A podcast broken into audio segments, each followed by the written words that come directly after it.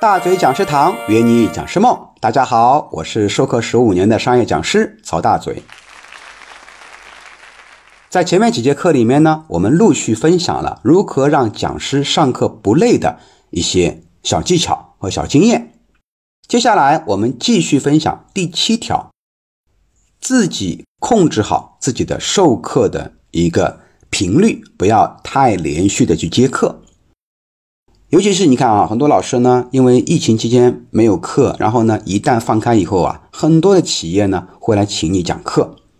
那因为想弥补过去的损失嘛，所以多接一点。比如大嘴老师，我整个六月份几乎都在讲课，因为很多我的课程很多很多，或者说绝大部分的课都是返聘。那返聘的课我们一定要努力去上啊，因为我们说的第一次讲课，一般呢你的收益是不大的。从第二次接课开始才能赚钱，因为前面有一个客户开发的成本，而且呢，老客户的对你的满意度比较高，那么他会一直一直或持续采购，他是你的大客户，所以对待一些返聘课程，我们更加要注意它的授课质量，更重视一点。但是呢，导致什么结果？导致我们的课程会排呀排，排呀排啊，连着讲四天、五天、六天、七天。这样的话，我们不仅我们的身体吃不消，那么对客户也是不负责的，因为我们的状态不好。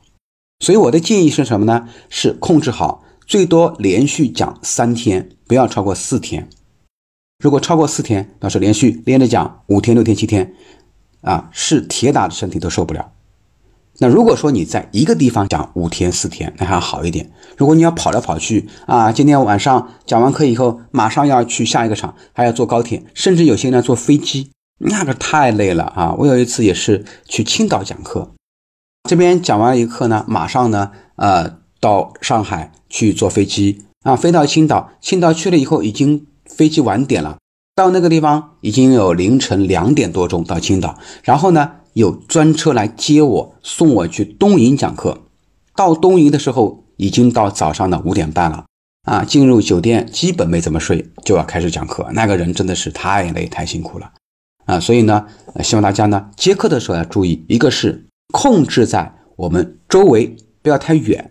呃，太远的话呢，时间拉长一点啊，多休息几天，然后再去远的地方讲课。然后呢，不要连续的给自己接课，不要为了哎这个课程。啊，收费比较高，我想放弃了不舍得，因此呢，我们多接课，这样的话会缩短你的职业生涯，会让你的身体吃不消。所以控制好你的周期频率不要太大。还有一点呢，就是我们在接的课的时候，刚刚也说了哈，我们尽量接时间长一点的课啊，比方说两天、三天，然后呢，在一个地方啊连续讲个三四天。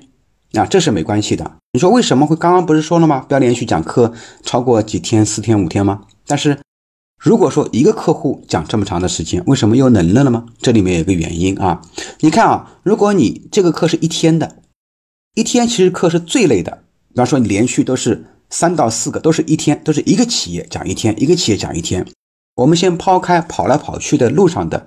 辛苦不说啊，我们讲的是什么？我们讲的是你开场的时候，你是不是要让大家先要认识你、喜欢你、接受你？所以开场的第一天的上午半天是最累的，因为你要抓住所有人的心。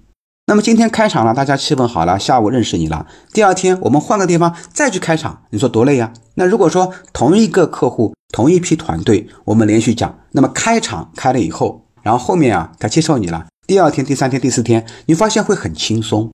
啊，因为他们都接受你，不需要再去让他们啊更多的关注你，营销自己。